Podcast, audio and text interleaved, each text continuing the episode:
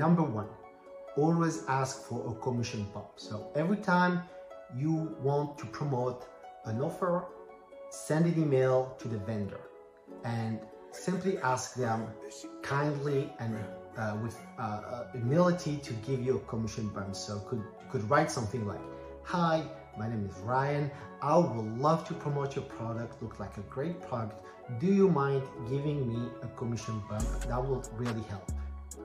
And if you just ask, you will actually probably get a commission bump. So always ask before you promote any offer.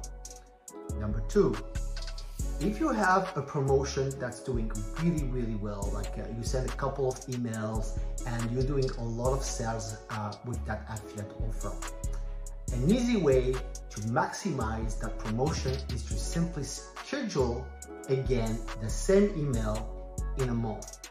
Go back to your email autoresponder and just reschedule the same email in a month and forget about it. It's an easy way to get more sales in a month. Number three, add a bonus. So the way I do it is usually I would take the email swipe, swipe of the vendor and I will add a PS that says something like, when you get so-and-so product, you will also get, I will insert the name of my bonuses and I will say, just forward me your receipt. Simple, it's like two, three lines and it will boost your sales. I guarantee it. I've been doing this for years. Simply add your bonus in the PS. Number four, use what happened in the news. So if you watch the news and there's something that's happening, try to link uh, that news to the product. For example, right now, um, there's inflation going on. So if your product uh, help people maybe make more money or improve their finances or their business, try to type in that product to something you've seen in the news. And one thing you can do it is to simply add a screenshot of a headline you've seen and you could say something in your email. Hey, I just stumbled on that article, put that screenshot and then insert the promotion of the product. And I think it says something like, I believe that might help you.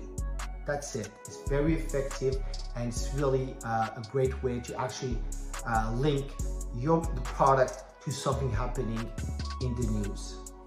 Number five, make sure to email everybody who didn't open your email promotion. So you go to your email autorespond, autoresponder and go to create a segment with the unopened and make sure to send a different email promotion or the same email promotion with a different subject line.